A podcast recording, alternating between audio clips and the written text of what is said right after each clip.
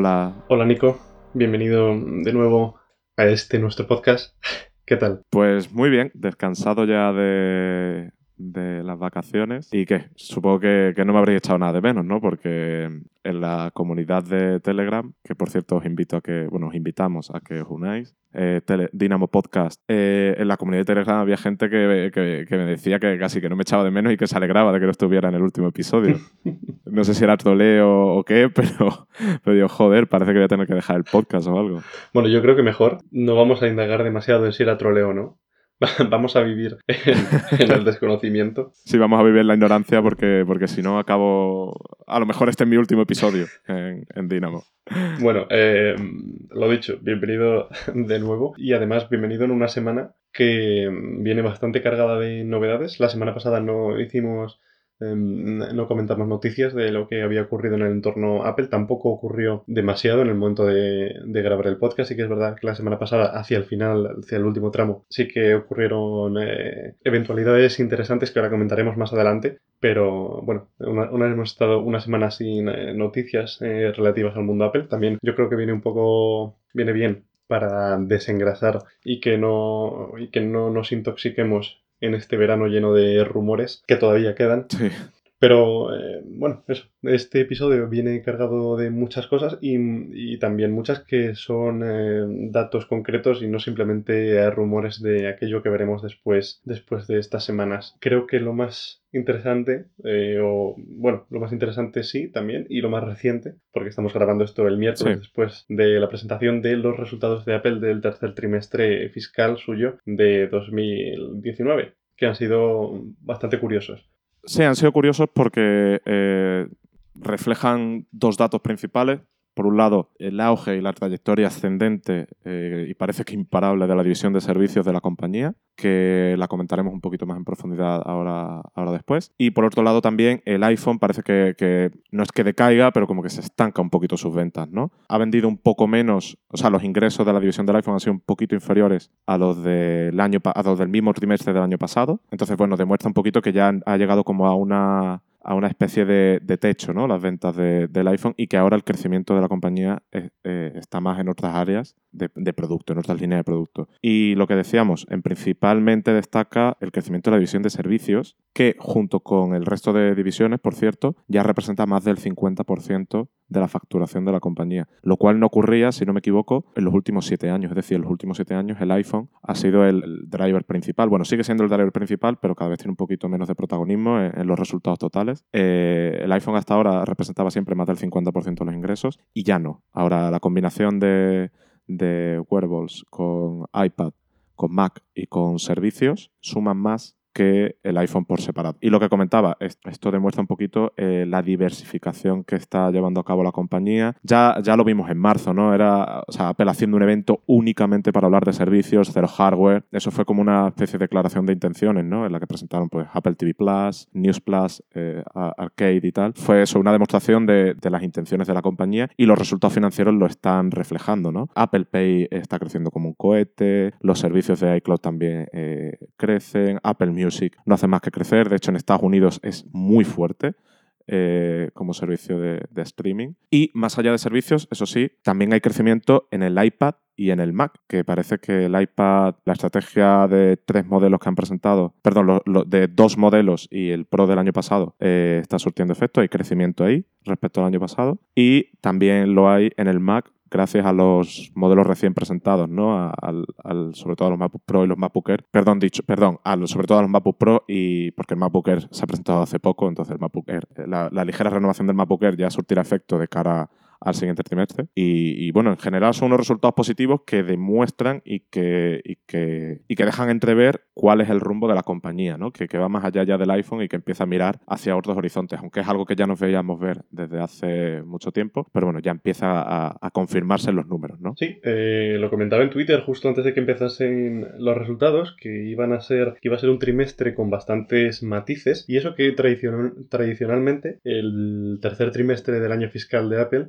suele ser primero el más flojo y, segundo, como consecuencia de lo primero, quizá el menos interesante, porque pues ya se encuentra alejado de, de, las presentaciones de septiembre y octubre, las ventas ya han caído bastante, eh, entonces pues suele ser un trimestre que en los últimos años pues pasaba un poco sin pena ni gloria. Pero sí que es verdad y yo creo que los usuarios también, eh, o sea, los, las personas que, que se interesan por Apple, pero que no tradicionalmente nunca han seguido los resultados con especial interés, yo creo que ahora comienzan a, a interesarse más en este tipo de eventos porque dejan ver un poco hacia dónde va el rumbo de la compañía más allá del iPhone, que es lo que ocurría en los últimos años. Los resultados trimestrales siempre han mostrado obviamente por dónde va la empresa, cuáles son los puntos fuertes, los puntos débiles, pero con la apertura de Apple hacia nuevas líneas de negocio, me parece que estos resultados generan cada vez más interés. Y el de este Q3, pues eso, como digo, ha sido especialmente interesante. De hecho, es el tercer trimestre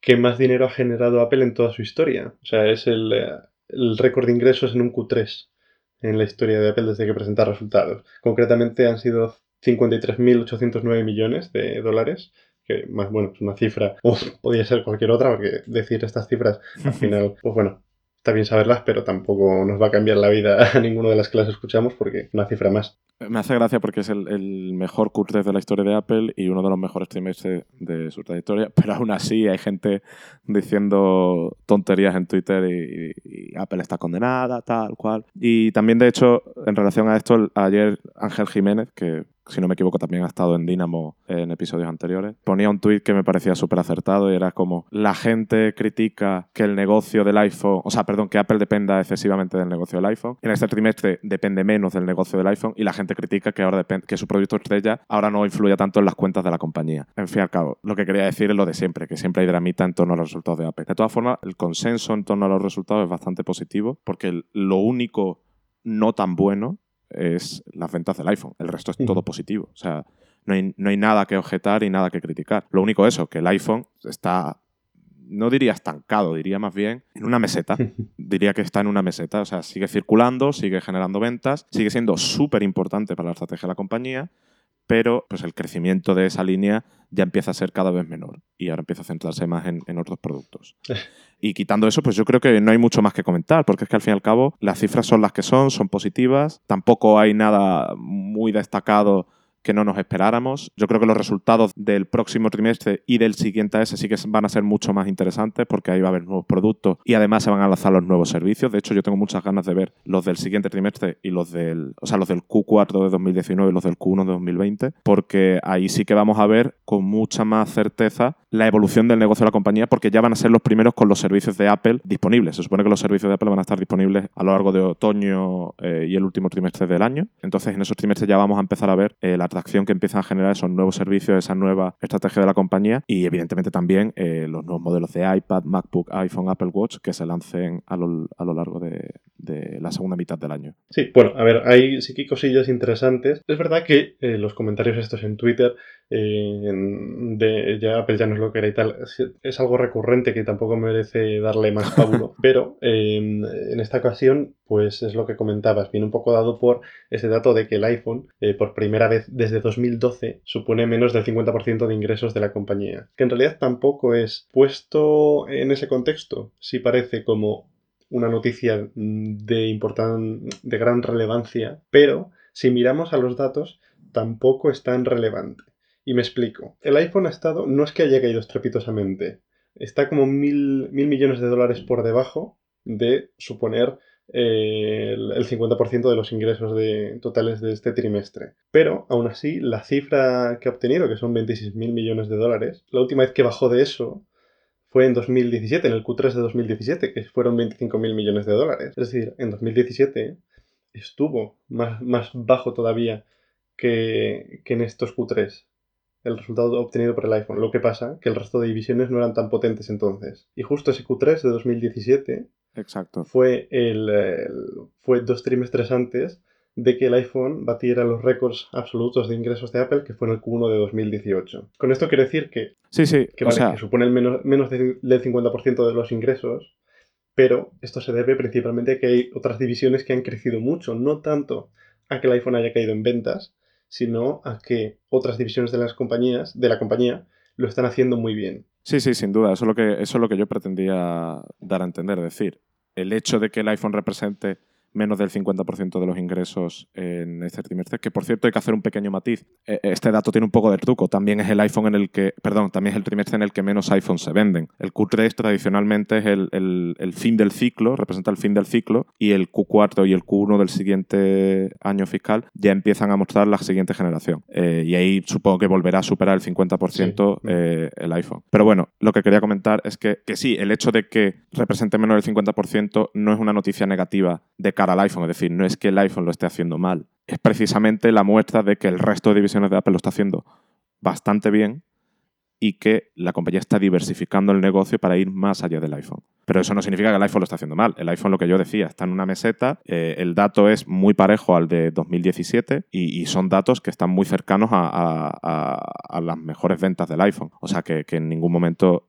creo que el iPhone sea un motivo de preocupación eh, a día de hoy. No, desde luego. Más cosillas que apuntar. Récord para, el, para la división de servicios. 11.000 millones de dólares, más algo más de, de 11.000 millones de dólares. Eh, es el récord. Nunca antes se habían registrado tantos beneficios en la división de servicios de Apple. Cosa lógica también, porque esto es algo que va a ocurrir a partir de ahora cada trimestre. Es decir, cada trimestre va a seguir superando un nuevo récord porque van a seguir creciendo. No, no, no hay un futuro cercano, ni a medio, ni a corto, ni diría a largo plazo, que la división de servicios vaya a registrar unos ingresos inferiores eh, de trimestre a trimestre porque cada vez son más los servicios y cada vez son más los usuarios que los utilizan. Es tan simple como eso. Y es la, segunda mejor cifra también del, eh, del, segmento de los wearables, que esto incluye pues al Apple Watch y a los AirPods. La mejor cifra fue obviamente en el Q1 de este año, tras el lanzamiento de la Apple Watch en Series 4. Y esta ha sido la segunda mejor cifra en cuanto a ingresos. Y eh, respecto al, a la división de servicios de cara al futuro, con la llegada esta que decías de de pues, Apple TV Plus en, otoño y Apple Arcade, que son quizá los dos más significativos, especialmente Apple TV Plus, por el por la inversión que está realizando Apple en este, en este proyecto. Luca Maestri, CFO, CFO de Apple, en la llamada, o sea, responsable financiero de Apple, en la llamada posterior con inversores, em, dijo que actualmente cuentan con 420 millones de suscriptores de pago en sus plataformas y que en 2020 esperan superar los 500 millones. Entonces esto, bueno, nos da una idea de que, pues, de que la división de servicios, si hasta ahora la división de servicios ya había crecido a un ritmo considerable y hemos estado durante los últimos dos años viendo cómo la escalada era constante y todo el mundo diciendo, ostras, qué bien va la división de servicios, a partir del próximo mes de otoño es de esperar que en los resultados trimestrales veamos cosas bastante, bastante locas a este respecto, yo creo. Sí, sí, y es lo que, a ver, Apple también tiene una cosa muy positiva a su favor y es que la base de usuarios que tiene es tan grande, la base de suscriptores que tiene es tan grande y la gente ya está tan predispuesta a suscribirse a servicios de Apple, rollo iCloud, Apple Music y tal, que, digamos, tiene una barrera menos que otros competidores a la hora de ganar suscriptores en, nuevos servicios. No sé si me explico. Tiene las tarjetas de crédito, tiene las cuentas creadas, hay menos fricción a la hora de crear esos nuevos usuarios. Y ya el propio Luca Maestri lo ha dicho. O sea, esperan superar los 500 millones de suscriptores en sus plataformas próximamente. Por eso decía antes que, los, próximos, los próximos dos tres trimestres, diría, de hecho, van a ser súper interesantes porque ahí se va a ver la atracción que empieza a generar servicios. Porque servicio hasta ahora, sí, es una división que,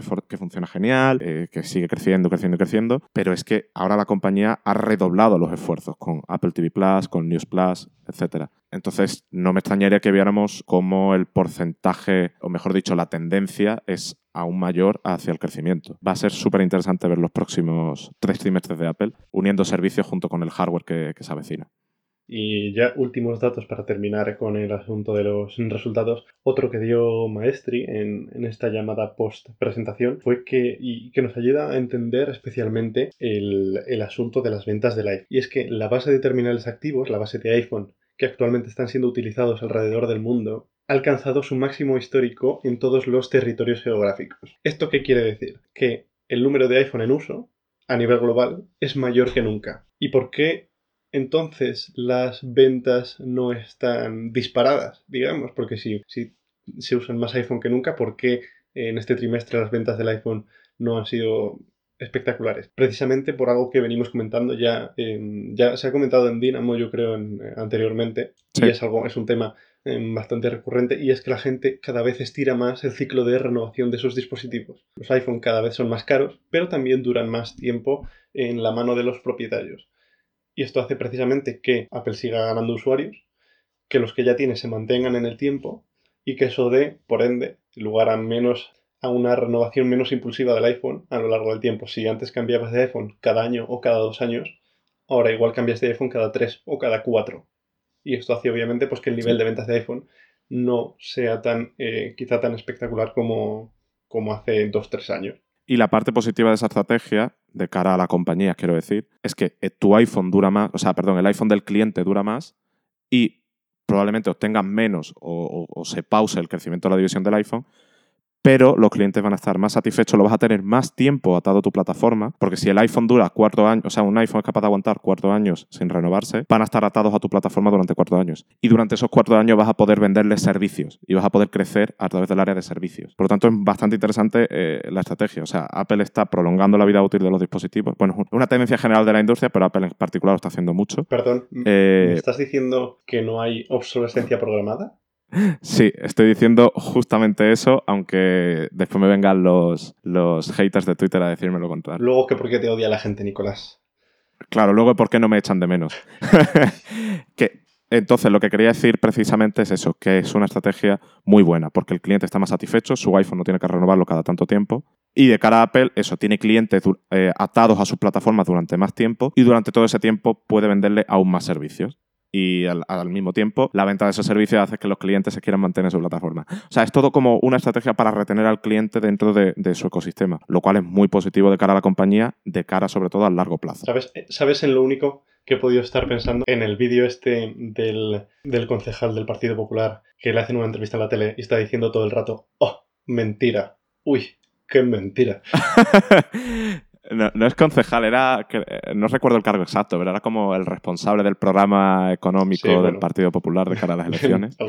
Y de hecho es, eh, es, bastante, es bastante famoso. Es, bueno, eh, la gente que no es de, España igual no, no, lo entiende. Eh, en abril tuvimos elecciones generales para, para, escoger al presidente del gobierno, aunque estamos en agosto y todavía no tenemos. Entonces, y entonces pues hubo una entrevista tal y una polémica en la que un señor, que era el responsable del programa económico de uno de los partidos, de, de los mayores partidos aquí en España, pues le pusieron una frase de lo que había dicho otro político y empezó a decir, ¡ah, mentira, qué mentiroso eres! Y todo eso se convirtió en un meme, se ha convertido aquí en un meme en España. De hecho, yo lo utilizo mucho. Tengo hasta stickers en WhatsApp de, de, ese fragmento. Si alguien quiere buscarlo, me parece que es eh, Daniel Lacalle. Si busca Daniel Lacalle en YouTube, eh, seguramente lo primero que le aparezca será eso. Si pones Daniel Lacalle, mentira. Tienes que poner mentira, porque si no te salen charlas o cosas que tendrá por ahí. Si pones Daniel Lacalle, mentira, te, seguro que te sale el clip. Bueno, de resultados de Apple a, responsables del PP en, en un mismo podcast. Vale, y ya cerrando con los resultados e hilando con, algo que llega en agosto, que no hay que esperar a, otoño para verlo. Eh, primero, Apple Pay está creciendo a un nivel de usuarios mayor que, PayPal, que esto es algo súper llamativo. Y, quizá nos hace darnos un poco más cuenta del, volumen de usuarios que está manejando Apple Pay actualmente. Que eh, si tú hablas de Apple Pay, quizá, quizá aquí en España más, ¿no? Si tú hablas de Apple Pay, quizá un usuario por la calle, alguien en la calle, aquí en España que la cuota de Android es muchísimo mayor, pues quizá igual te diga que no sabe muy bien qué es. En cambio, si le dices PayPal, seguro que sí. Pero la realidad es que la atracción que está cogiendo Apple Pay es ahora mismo mayor que la de PayPal. Y a raíz de esto, Tim Cook confirmaba ayer en, en esta llamada de inversores que la Apple Card llegará finalmente el próximo mes de agosto. Sí, eh, a ver, se, suponía que iba a llegar en estos meses. De hecho, había rumores, en esta última semana había rumores sobre que iba a llegar entre la segunda y la tercera semana, si no me equivoco, de agosto. Y ya Tim Cook ha dicho que, sí, que llega en agosto. No ha dicho que semana exacta o que día exacto, pero llega en agosto. Eso sí, llega de momento solo a Estados Unidos. En Europa en algún momento se espera que llegue. Eh, no sabemos cuándo pero se supone que, va a llegar. De hecho, hay rumores de que, de que Goldman ya está hablando con las diferentes autoridades aquí en España, o sea, en Europa y tal, para de cara a un futuro lanzamiento. Y ya se, se, confirma, ¿no? De hecho, ya hay empleados de Apple que la están utilizando, o al menos ha filtrado alguna imagen, alguna tarjeta y tal por ahí, de que ya está en, en uso. Y respecto a lo que comentabas de Apple Pay, yo he de decir que Apple Pay me parece uno de los mejores servicios que Apple ha hecho en los últimos 10-15 años. O sea, me parece lo bien que funciona, lo bien integrado que está en el sistema, lo práctico que es, lo rápido que se ha desplegado dentro de lo que cabe. Porque sí, Apple Pay se presentó en 2014, estamos ya en 2019, pero en España en particular, por ejemplo, eh, se lanzó en diciembre de 2016 y solo había tres cuartos entidades. Estaba Banco Santander, Carrefour, American Express Sí, Carrefour.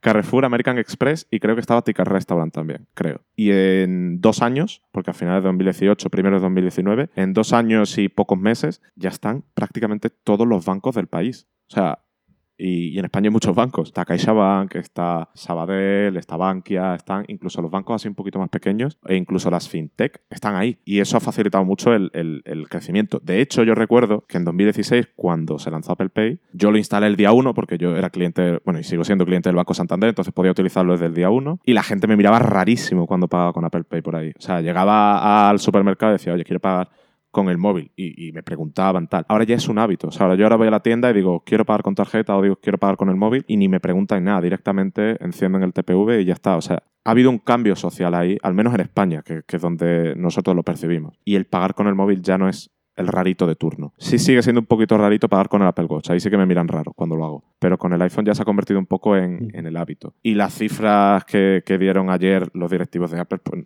demuestran ¿no? Eh, esa percepción que tenemos nosotros quizás de manera más local. Y de nuevo, me parece un servicio increíble. O sea, eh, las ganas que yo tenía de poder dejar la cartera en casa. Bueno, no la dejo porque tengo que llevar el DNI. Las ganas que yo tenía de dejar eh, la tarjeta en casa eh, de poder salir, lo típico, tienes que hacer una compra rápida y, llevar solo el iPhone y quitarte una cosa de los bolsillos. La seguridad que aporta, lo bien que se integra dentro de las aplicaciones, lo bien que funciona eh, con los TPV, porque por ejemplo otras plataformas de pago, a ver, el pago móvil no es nada nuevo. Apple Pay se lanzó en 2014, en septiembre de 2014. Bueno, se presentó en septiembre de 2014, se lanzó comercialmente un poquito después. Las plataformas de pago ya estaban, o sea, Google tenía Google Wallet hace mucho tiempo, los bancos tenían sus propios wallets en Android, pero ninguno ha logrado, primero, la atracción que ha logrado Apple Pay y segundo, el buen funcionamiento que tiene Apple Pay. Es que Apple Pay, y esto lo comentaba hace tiempo, no recuerdo con quién, simplemente lo bien que, funciona con el TPV es decir, eh, en las alternativas que había en Android muchas veces acercabas el móvil al TPV y no lo leía, o te requería que lo dejaras mucho tiempo pegado al TPV, o, no, o el TPV no era compatible, o qué sé yo. Ese tipo de fricción que, que había en los sistemas de pago a menudo apenas existe con Apple Pay. De hecho, yo rara vez he tenido ese problema. Cualquier TPV con NFC funciona correctamente con Apple Pay. Y eso mismo no lo he tenido, qué sé yo, con Santander Wallet, que creo que era como se llamaba la del Banco Santander, o con CaixaBank Pay, que era la, aplicación de pago, el wallet que tenía la Caixa para Android. Así que eso, me parece un servicio maravilloso y ya dejó la, la turra fanboy sobre, sobre Apple Pay. Y volviendo ahora al Apple Car, que es lo que estamos comentando realmente. respecto a esto. Eh, ¿Conseguiste solucionar tu problema con Apple Pay? Porque hace unas semanas comentaste que no podías sigo, sí.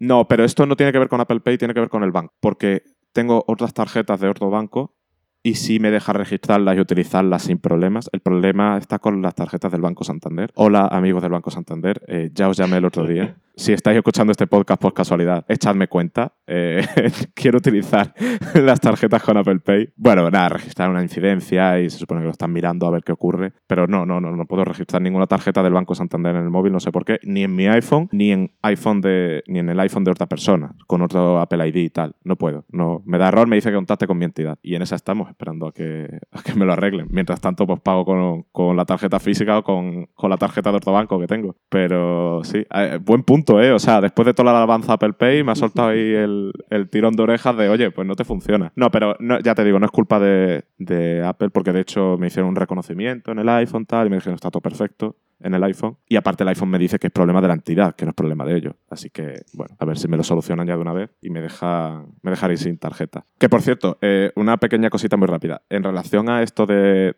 ir sin cartera por la vida, en España la DGT ya está trabajando para integrar el carnet de conducir en el móvil y espero que próximamente también ocurra lo mismo con el DNI y ya por fin pueda decir adiós a la cartera y, y quitarme una cosa del bolsillo, llevar solo... Es que ojalá pudiera llevar solo el iPhone. Eh, abrir mi casa con el iPhone bueno, eso realmente podría, tendría que cambiar la cerradura, pero técnicamente podría. Salvo que se me... Lo que pasa que eso después implicaría que si se va a Internet, como pasó hace poco, se fuese en Internet y no funcionaban los, las cerraduras de algunas casas. Entonces, bueno, que, ya se está moviendo la cosa para ese futuro en el que no tengamos que llevar cartera. Las tarjetas de crédito ya están llegando. La DGT ya está trabajando en España para integrar el carnet de conducir. Y espero que ocurra lo mismo pronto con, el DNI. Y ahora sí, ya paro de, de mi torrito Me imagino ese primer día en el que integren el DNI Nico todo feliz saliendo de casa y justo ese día, a las dos horas, le roban el iPhone y ya no puede ni pagar, ni identificarse en la calle ante la policía, ni entrar en su casa. y me pone encima una multa por no poder identificarme. En fin, un desastre. Ojo, cuando salió Apple Pay en 2016, yo estaba emocionadísimo el primer día. Nada más que hacía comprar cosas. Yo qué sé, iba al supermercado, una botella de agua, ahora una barra de pan, ahora no sé qué, y todo el rato pagando. Pero porque me parece eso, es, es uno de esos servicios que igual pasan más desapercibidos en la estrategia y en todo lo de la compañía, pero que tiene un impacto muy grande eh, en la utilidad que tiene el iPhone y en la forma en la que hacemos procesos muy frecuentes en el día a día, como es pagar por cosas. Por eso me parece un servicio tan bueno y además que está muy bien integrado y que funciona muy bien y que ha cogido mucha atracción con los bancos, eh, sobre todo aquí en España. En el resto de países imagino que también, pero en España ha sido como un crecimiento muy fuerte. De hecho, no quiero seguir con la turra, pero es que me, surgen temas. De hecho, al principio se supone que los bancos en España se mostraron reacios a abrazar, a, incorporar Apple Pay a su, a su oferta de servicios. Parece que han tenido que, dar marcha atrás e integrarlos todos. El único que quiso apostar fuerte fue el Banco Santander. Por lo visto había problemas ahí con las comisiones y tal, por eso había muchos bancos que no estaban dispuestos a aceptar las condiciones de Apple. De hecho, hay un artículo en hipertextual al, al respecto. Eh, y bueno, entonces pues simplemente tuvieron que, retroceder y ceder con lo que exigía Apple porque el cliente lo demandaba y porque aporta unos beneficios muy importantes en, en lo que es la usabilidad, en el, más que la usabilidad, en el pago Sí, eh, bueno, yo estoy totalmente de acuerdo. Eh, Apple Pay es algo súper útil y bueno, depende un poco también eso del país donde te encuentres. Aquí en España, por suerte, está bastante extendido. En Reino Unido también. En Reino Unido, sobre todo en, quizá en, Londres, que es lo más conocido por todos, es eh, súper fácil hacer uso de, Apple Pay o de las tarjetas contactless. Incluso en el metro te las acepta, o sea, no hace, no hace falta ni que compres billete del metro, simplemente pones tu iPhone con Apple Pay en el torno y ya puedes pasar. En otros países de Europa no está tan extendido y en Estados Unidos paradójicamente tampoco. Es algo de lo que se suele quejar la gente bastante. Y em, volvemos con este tema Apple Card, eh, que se lanza allí, que tiene todo el sentido que se lance allí eh, de manera prioritaria, porque es donde Apple tiene el mayor volumen de usuarios y aparte porque es su territorio local, pero que, em, pues eso, esperamos verlo pronto en Europa, que, porque aquí también em, se podría sacar mucho partido. Y bueno, más allá de, más allá de, esto, eh, no se dieron más datos acerca de, del Apple Card, de los que ya se dieron. En eso que te vas a poder obtener un retorno con ciertas compras. Me parece que era del, del 2% en comercios asociados con Apple y del 3% en las compras que tú hagas en, las tiendas de, Apple. Algo que está bastante bien para, eh, para incentivar perdón, el uso en, en los primeros meses tras el lanzamiento. Veremos, esto es algo que yo tengo especial curiosidad, si estas tarifas de retorno en las compras se van a mantener a lo largo de del tiempo o si se va a quedar como algo para el primer año, los dos primeros años. Pero bueno, en cualquier caso llega en agosto y veremos cuándo en Europa, porque sí que es verdad que, mm, aunque quiero ser optimista, me da que pasará un tiempo bastante largo hasta que veamos la Apple Car lanzada oficialmente aquí. Eh, una cosa sobre lo de las, los porcentajes de retorno. A ver, yo sí creo que esos porcentajes de retorno se va a mantener en el tiempo. Lo que no sé si existe o si en un futuro existirá es un límite máximo de retorno. Es decir, te van a reembolsar el 2-3% en función de la compra que hagas, pero ponte que a lo mejor lo máximo que te reembolsan al mes son 50 euros, por decir algo, o 50 dólares. El Banco Santander, por ejemplo, lo hace. Yo tengo una tarjeta de crédito del Banco Santander y, a mí me bonifican si pago con ella, pero hay un máximo, no recuerdo cuánto era. Eh, hay un máximo que me pueden bonificar al mes y más allá de eso no me bonifican. Si hago unas compras superiores a esos importes, es dinero que pierdo. No sé si Apple hará algo del estilo en el futuro o si en las condiciones del Apple Card va a estar algo así. También hay que tener en cuenta que esto de las bonificaciones constantes es algo que en Estados Unidos es más frecuente que aquí, porque aquí de hecho también está más estandarizado la tarjeta de débito que la de crédito. Entonces, bueno, a ver qué tal, qué tal, se, qué tal evoluciona. Y respecto a la llegada en Europa, yo tampoco lo veo sencillo a corto plazo, porque lanzar una tarjeta de crédito requiere ciertos procesos regulatorios con, con con el Banco Central Europeo y los bancos de los diferentes países. Entonces, bueno, a ver, a ver qué, qué, tal evoluciona eso. Dicho eso, yo creo también que la Apple Card tiene mucho más sentido en Estados Unidos, aparte de por lo que tú decías antes, porque el sistema bancario en Estados Unidos, o mejor dicho, las plataformas tecnológicas de los bancos en Estados Unidos están más oxidadas que en España y que diría que en Europa. En España, BBVA, Caixa tienen aplicaciones muy buenas, tienen plataformas tecnológicas en constante evolución, De hecho, la del BBVA la promocionan a golpe de bombo y platillo porque ha sido muy premiada. Y eso mismo no ocurre a ese nivel en Estados Unidos. Entonces, el, cambio y la disrupción que plantea la Apple Card como producto tecnológico, más allá que como producto de pago, em, es, más grande en Estados Unidos que aquí en Europa.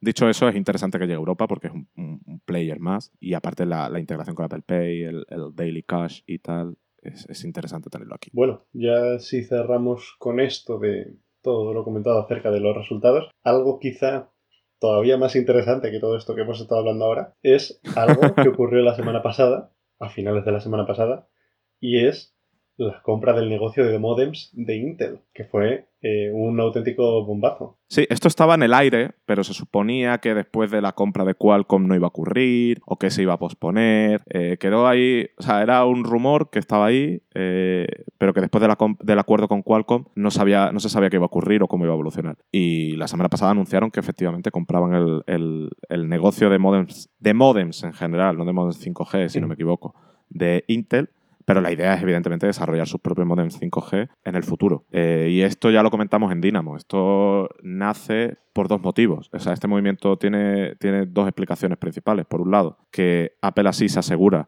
controlar el producto al milímetro, pueden desarrollarlo con las especificaciones que ellos quieran, en los plazos que ellos quieran, con los costes que ellos quieran, o sea, tienen un mayor control sobre el desarrollo de esos modems, que cada vez tienen un papel más importante. Por otro lado, se pueden desprender de compañías como Qualcomm, dramas como el han tenido con, las licencias que tienen que pagar la compañía. Y aparte de eso, también tiene mucho sentido el hecho de, controlar una, división de modems 5G, teniendo en cuenta que Apple está apostando mucho por eh, sistemas de conectividad en productos como el Apple Watch. Entonces tiene mucho sentido controlar una empresa que te permita hacer mucho de miniaturización, e incorporar ese tipo de chips eh, en, nuevos productos más allá del iPhone. Entonces sí, eh, es un bombazo porque demuestra que Apple está interesada. Bueno, es algo que ya sabíamos, pero es algo que, esta, noticia demuestra aún más que está interesada en fabricar lo máximo posible de sus productos y controlar el máximo posible de sus propios productos.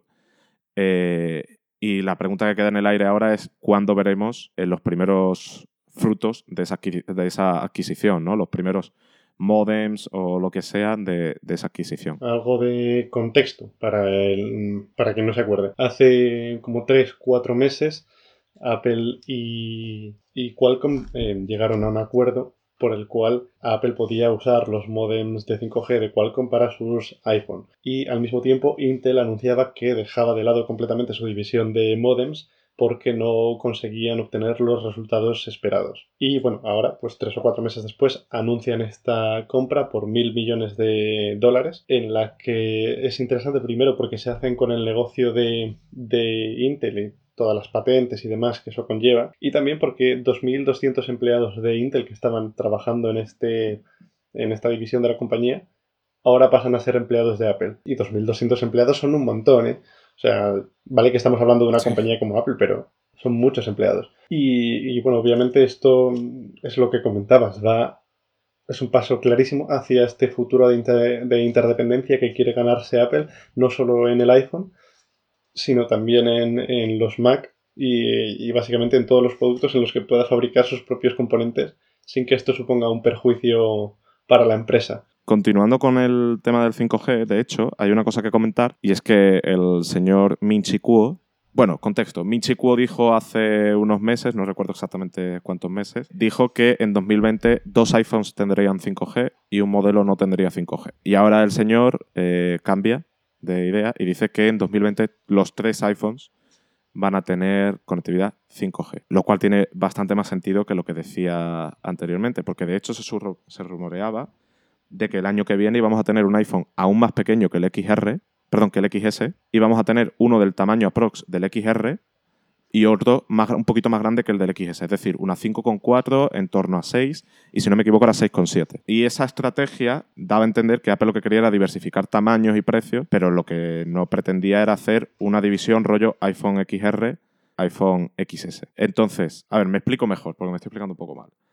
se rumoreaban esos tres modelos, 5,4, en torno a 6 y en torno a 6,7. Y se suponía que los únicos que iban a tener 5G eran el de 5,4 y el de 6,7, lo cual dejaba al de 6 en una posición un poco rara. La noticia ahora tiene bastante más sentido, es que los tres van a tener 5G y también tiene sentido que los tres tengan OLED y también tiene sentido que eh, los tres modelos, en lugar de tener un modelo económico y dos un poquito más premium, ahora sean tres modelos relativamente premium con diferentes tamaños y diferentes precios. Es decir, una estrategia un poco más escalonada. Pero bueno, como siempre decimos, estamos hablando de productos de 2020. Todavía no sabemos al 100% cómo van a ser de los de 2019, ya estamos hablando de los de 2020.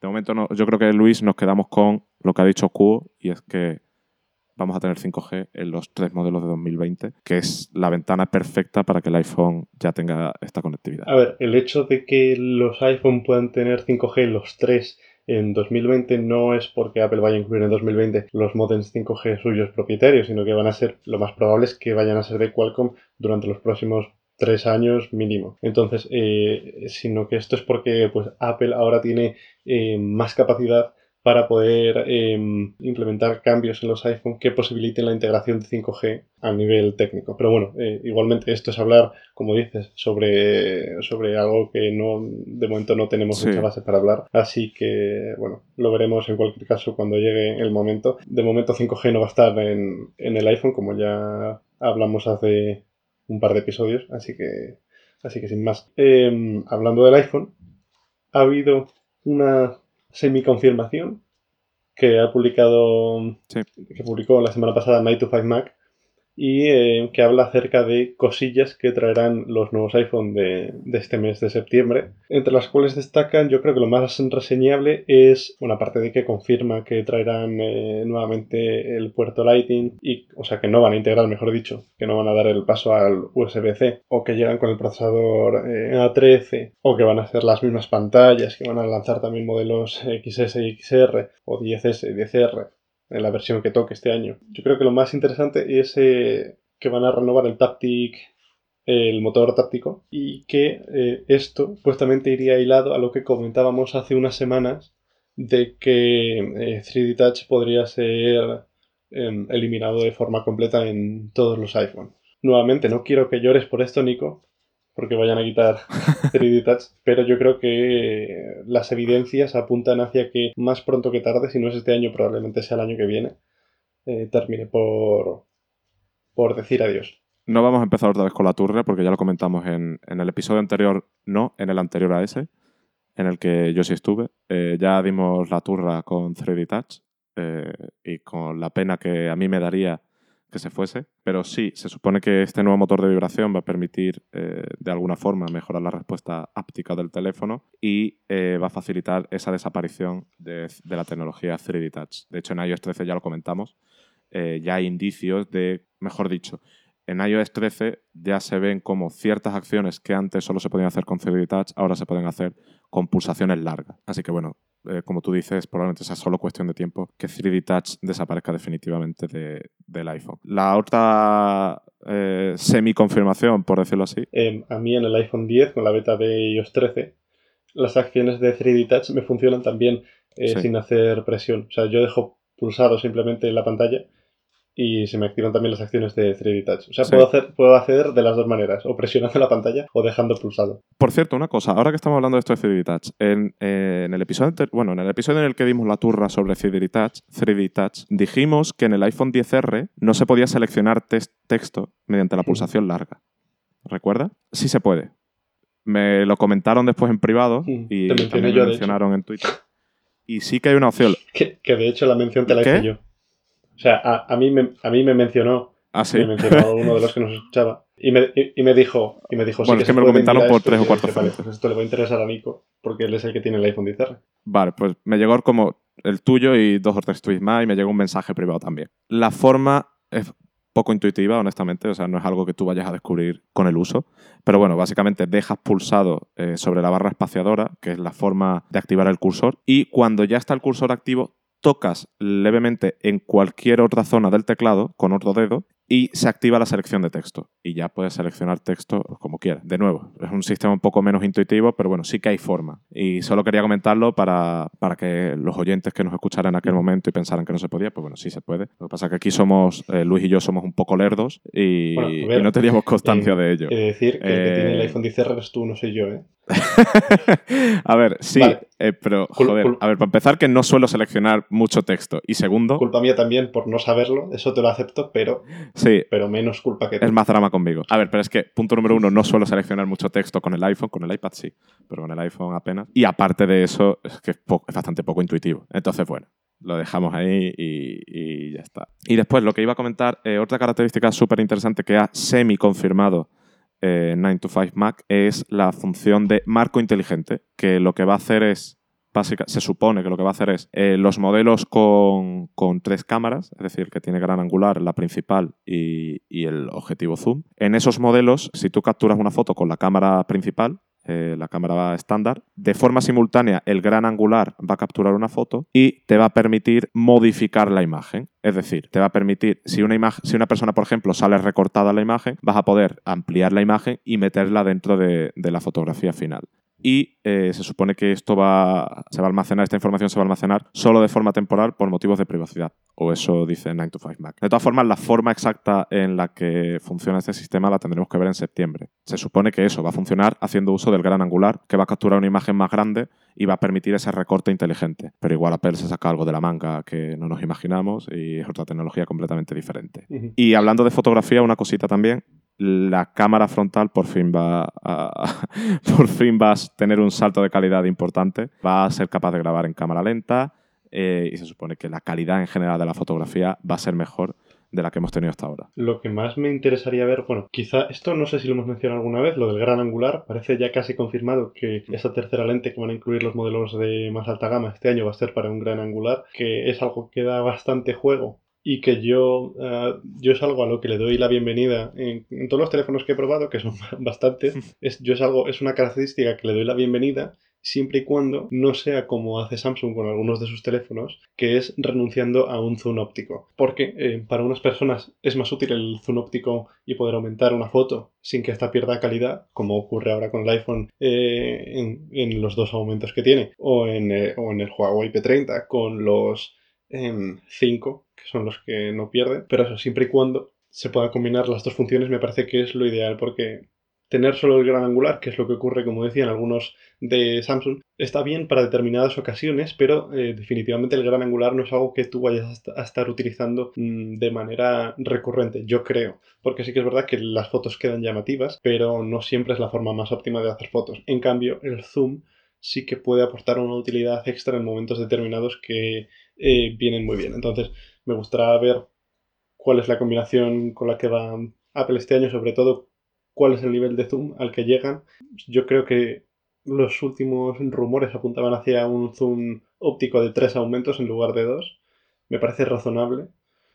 Pero bueno, en cualquier caso eso, mientras tengamos más opciones para hacer fotos y no vayamos perdiendo, bien. Y a raíz de esto, a mí lo que de verdad me gustaría ver es el gran angular en la cámara delantera. Porque para selfies en grupo, yo creo que es una función extremadamente útil. Sí, a ver, por partes, yo quería comentar una cosa de, de, de lo que comentabas del gran angular. Yo estoy 100% de acuerdo contigo. A ver, tanto tú como yo, bueno, cambiamos de móvil cada dos por tres porque es nuestro trabajo. Eh, o sea, no es que nuestro trabajo sea cambiar de móvil, es probar el móvil. Y para eso hay que cambiar de móvil. Entonces, cambiamos constantemente de teléfono y probamos muchos teléfonos con Android que ya tienen gran angular. Yo, de hecho, yo, bueno, en el día a día utilizo el iPhone 10R, pero sí es cierto que también tengo un S10 y lo utilizo pues para cacharrear, para hacer pruebas, para etcétera. Eh, y muchas veces lo he utilizado pues en lugar del iPhone 10R, he dejado el iPhone 10R a lo mejor un par de días en el cajón y he utilizado el, iPhone, el Galaxy S10, pues porque es nuestro trabajo, ¿no? Y tenemos que estar al día de todo. Y después al volver al iPhone 10R me han sucedido una cosa. He echado de menos muchísimo el zoom y no he echado nada de menos el gran angular. Y yo creo que eso... A ver, esto es algo muy personal, pero a mí me ocurre. El zoom da muchísimo juego. Además da una, comprime la, la, la, perspectiva, por decirlo así, de una forma muy bonita. Y para retratos el zoom sigue siendo mejor que el no tener zoom. Bueno, breve, breve aclaración en esto, porque esto lo comentamos con el iPhone 10R y el iPhone 10S.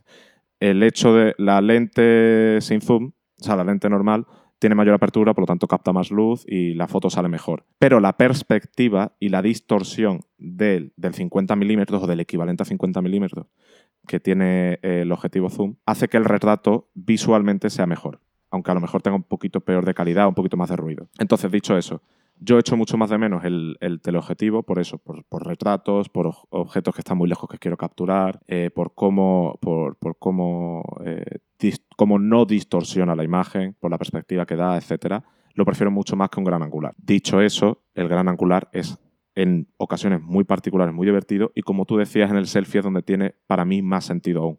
Pues es cierto que el típico selfie que te haces, que no sale en todos tus amigos o tu familia o lo que sea, activas esa opción y ya sale todo el mundo. El Pixel 3 la tiene, eh, el XL, y es bastante útil. Es que no la tiene exactamente, pero también eh, el, el 3, el modelo 3 normal y el 3A, Sí, que justo lo estaba probando ahora, que lo tengo aquí, no tiene un gran angular como tal, pero sí que tiene una función que se llama se- selfie en grupo, que no es un angular como tal, pero sí capta más espacio de imagen que, que la que capta el iPhone, por ejemplo, y no hace falta añadir una segunda cámara para eso. sí, sí. Pues algo de ese estilo sería, sí que sería genial en el iPhone, sin una distorsión rara. Entonces, claro, eh, un gran angular capturado con la cámara posterior, pues bueno, ese ojo de pez, por decirlo así, no queda mal, pero sí es cierto que en un selfie aplicarle un ojo de pez, pues la cara de tu amigo, el que está en la derecha del todo, eh, se va a convertir en, la masa de una pizza, ¿no? Va a parecer súper distorsionado eso.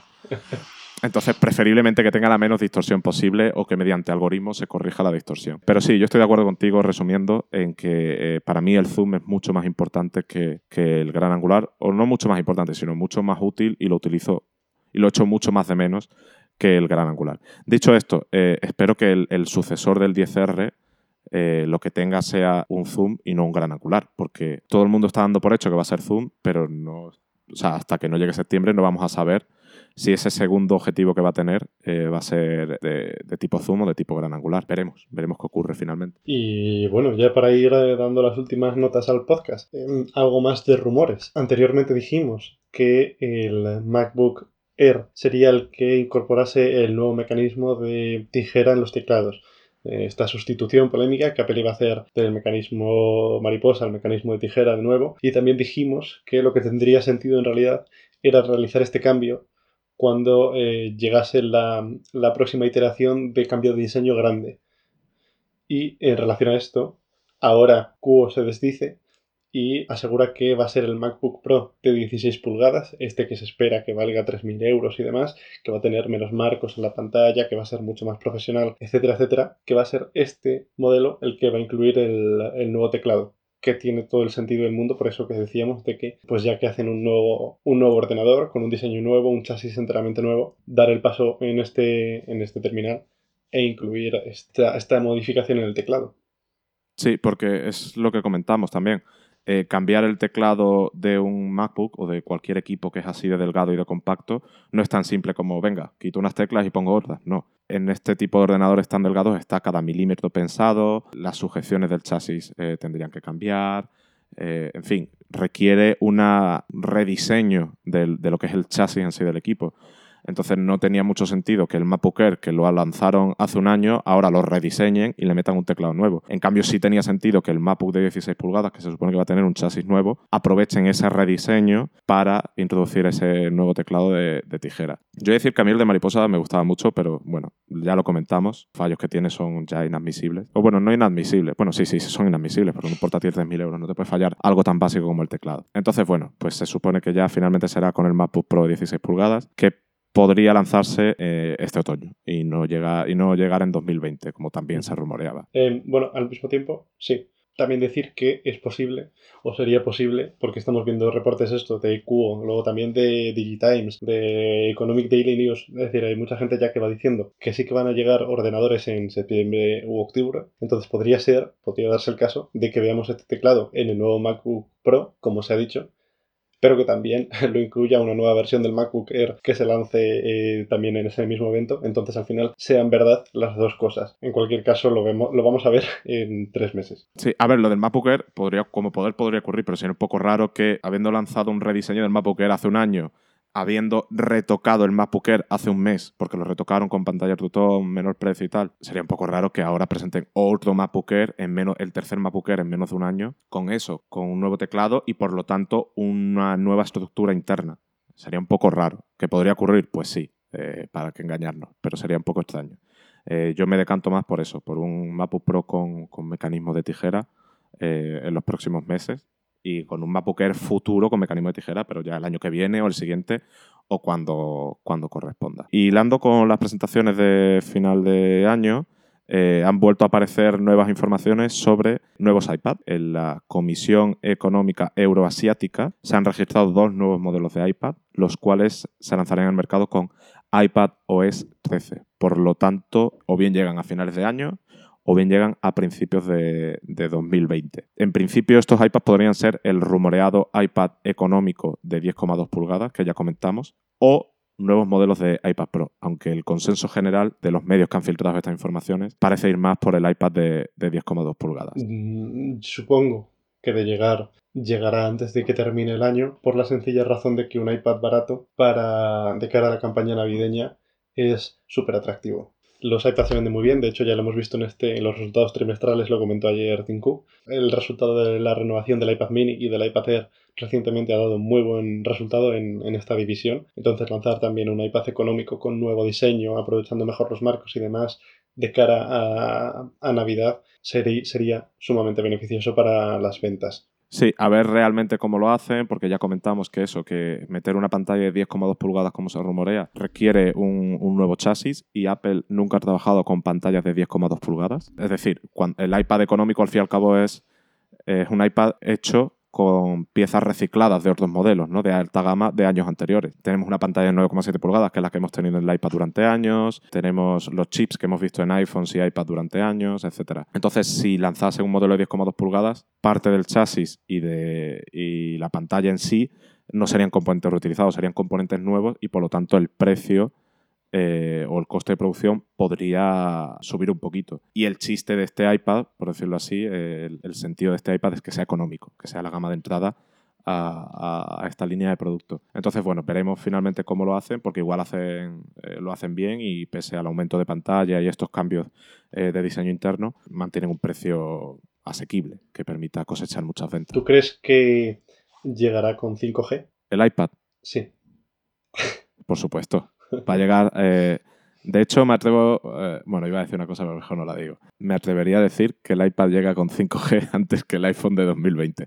Nada, nada, eso es gilipolleces. Este iPad tendrá 5G. Si el iPhone tiene 5G en 2020, este iPad no tiene 5G mínimo hasta 2021. Pero, ¿sabes lo que ¿Sabes lo que sí va a llegar con 5G antes de que termine el año? Y ya termino de hilar aquí eh, todos nuestros temas del podcast. Eh, o igual no llega, Luis, porque supone que debería haber llegado en mayo, que sé por dónde, sé por dónde vas. llega. igual no llega. Que está viniendo ya, que lo estoy viendo venir, que llega.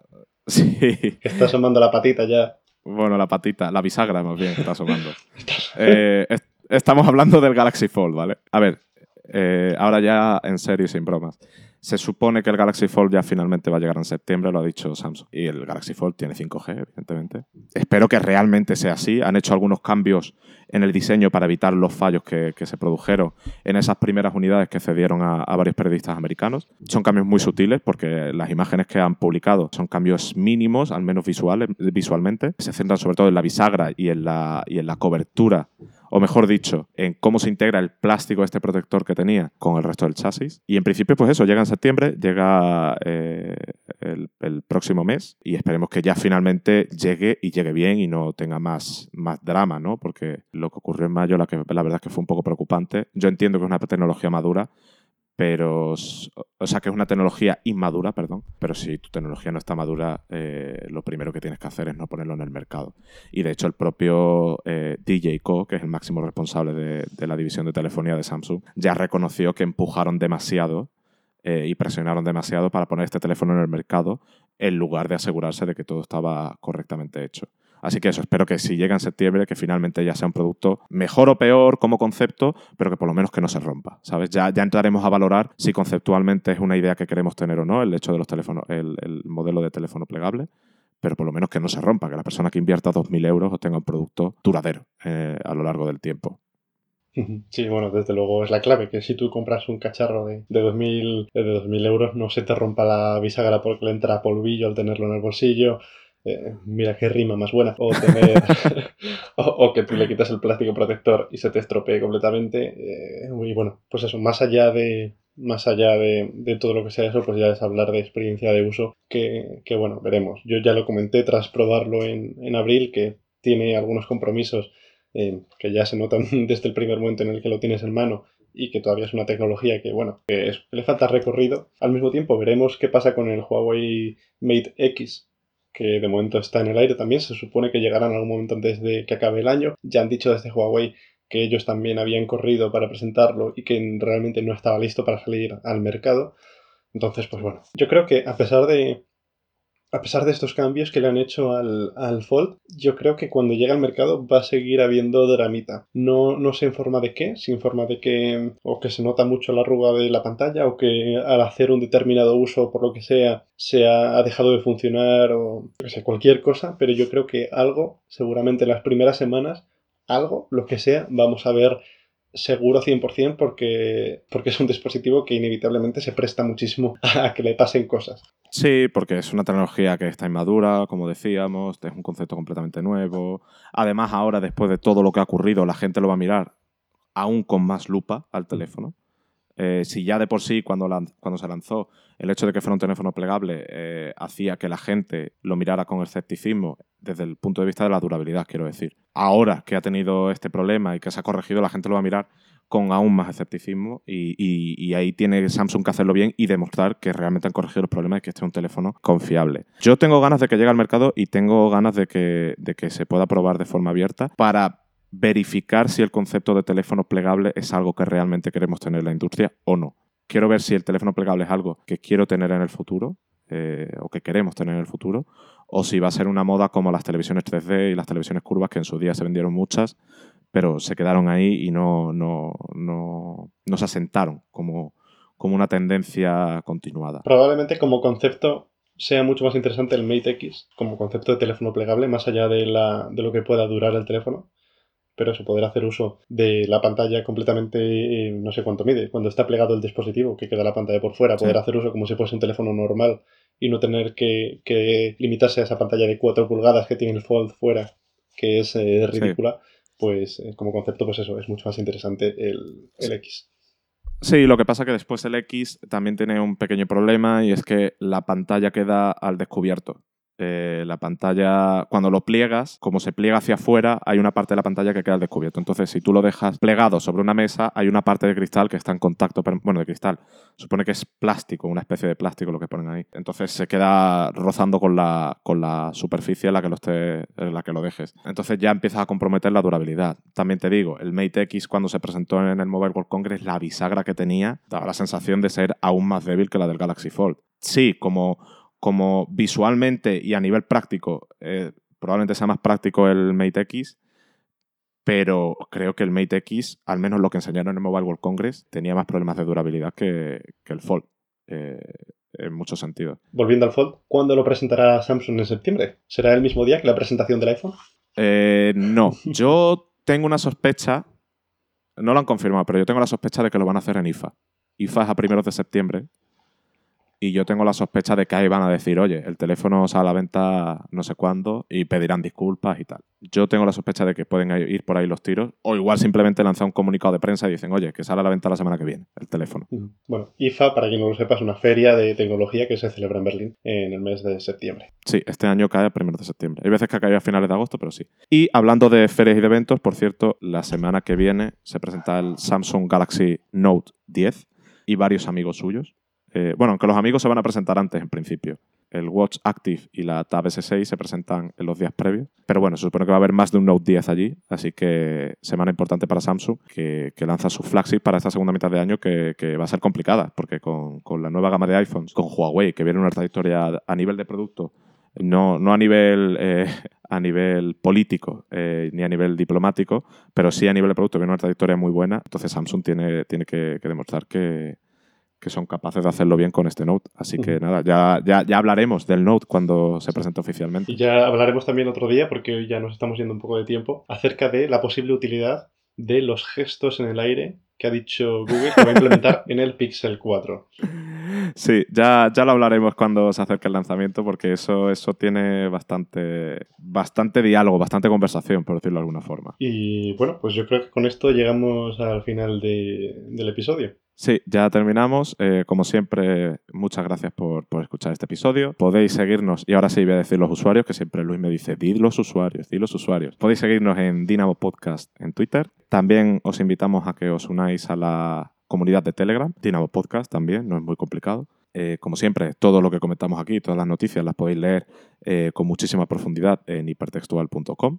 Y después a Luis le podéis seguir en Twitter en lbarcob, a mí en Nico Rivera 9. Y si queréis escuchar episodios anteriores, podéis meteros en la página web de Dynamo, que si no me equivoco es dynamopodcast.com. Podéis meteros ahí y escuchar episodios anteriores o buscarlos en vuestras plataformas de podcast favoritas. Que de hecho también os invitamos a suscribiros si os ha gustado este episodio y dejar una valoración, recomendación, a ser posible positiva, si os ha gustado, en vuestro gestor de podcast de confianza.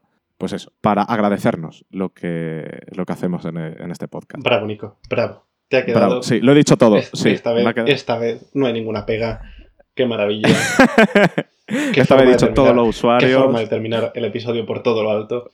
Sí, sí, sí. Eh, entre las bromas del Fold y mi discurso. Joder, la verdad es que el episodio ha quedado curioso, ¿eh? Entre la turrita de Apple Pay que hemos soltado. Eh, la bromita. Bueno, bromita tampoco, joder. Simplemente ha sido una introducción un poco risueña del Galaxy Fold. Y ahora el discurso que me, he matado, que me he marcado, me he matado iba a decir, el discurso que me he marcado con todos los usuarios, eh, ha quedado un episodio bastante, bastante interesante y cargadito de, de mm. juguetes. Y hemos hablado del PP también, así que... Ah, hostia, verdad, también hemos hablado del Partido Popular, o sea, ha quedado redondo. Partido Popular, dinero, eh, los errores de Minchi el Galaxy Fold, joder. ¿Qué, episodio tan completo. En fin, bueno, lo dicho, que ya sabéis dónde encontrarnos, ya sabéis eh, dónde seguirnos, dónde escuchar episodios anteriores. Espero que os haya gustado este episodio y nos vemos en la próxima. Chao. Adiós.